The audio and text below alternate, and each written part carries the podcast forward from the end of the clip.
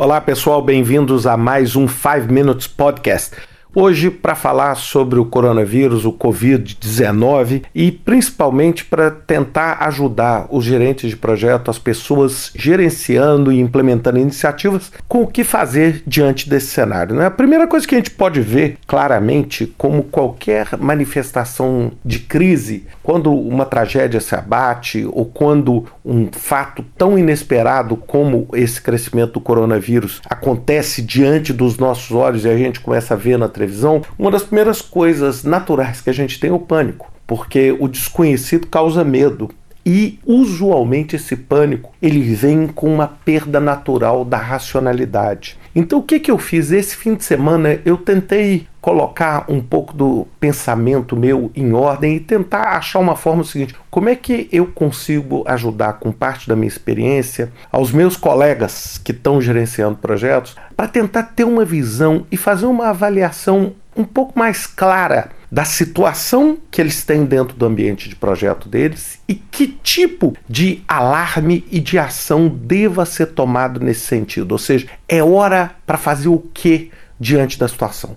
É lógico, é, eu não sou médico, eu não sou especialista em coronavírus, mas eu tenho uma experiência grande na parte de gestão de risco, na parte de gestão desse tipo de ambiente inesperado. Então, é lógico que vocês não vão esperar aqui nesse podcast que eu falo que você deve lavar as mãos, etc., mesmo porque esse não é o meu trabalho. Né? Então, a primeira coisa que eu fiz, e vocês vão ver hoje no meu site, etc., eu fiz um assessment, uma avaliação. O que, que eu fiz? Eu peguei duas páginas e fiz um conjunto de 20 afirmações, onde você pode discordar ser neutro, concordar ou concordar muito com cada uma delas. A partir da sua resposta ou da sua concordância ou não, você vai tendo um determinado número de pontos. Eu tentei fazer esse assessment para facilitar a sua vida.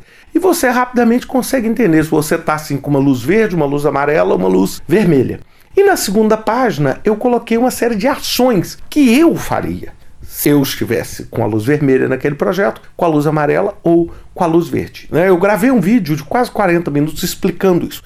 Mas deixa eu resumir para vocês agora, nesses próximos minutos, o que, que é esse conjunto de afirmações. Então, o que, que nós tentamos entender? Nós tentamos entender três cenários. Primeiro, o cenário do país ou da região que você está. É a primeira coisa é o seguinte: qual é a confiança que você e a sua equipe têm na capacidade da sua região, do seu país, em agir diante de um desafio como esse.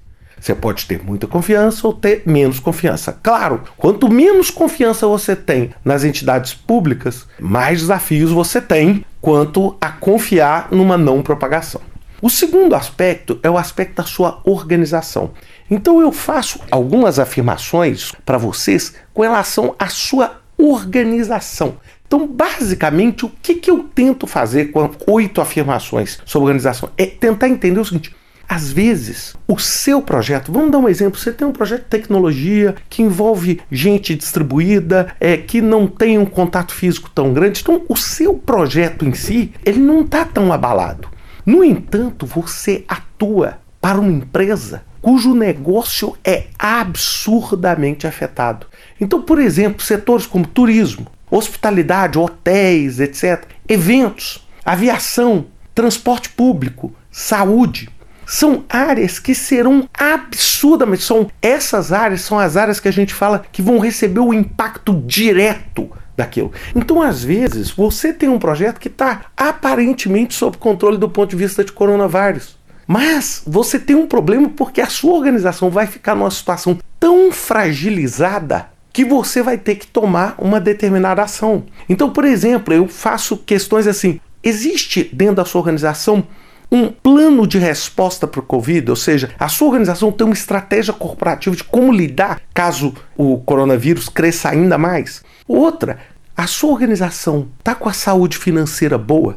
Porque, infelizmente, uma empresa hoje que está numa situação financeira difícil, ela vai ter uma situação agravada. Isso é indiscutível, infelizmente. Então é exatamente isso que a gente discute ali. Então eu falo que é a exposição da organização.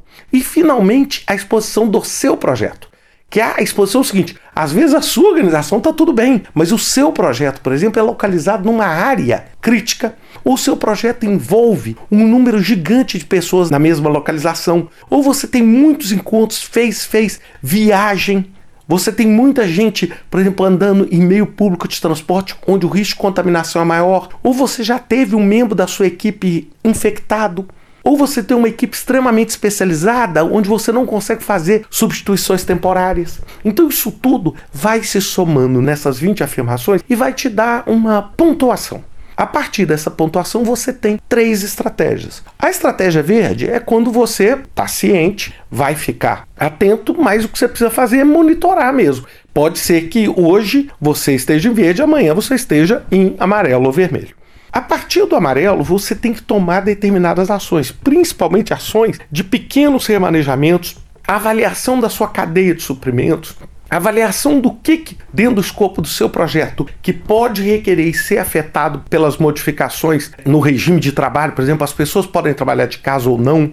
Então isso é o amarelo. E o vermelho, assim, aí o vermelho você está numa iminência de ter uma disruptura completa. Ou seja, você está ali dentro do ambiente que pode ser que amanhã alguma coisa grave aconteça. E aí você tem que agir com velocidade. Então, normalmente, quando você está no cenário vermelho, não é quando você começa a pensar se vale a pena as pessoas trabalharem de casa, mas simplesmente mandar as pessoas para casa. Aí nós estamos falando numa ação de contenção de danos.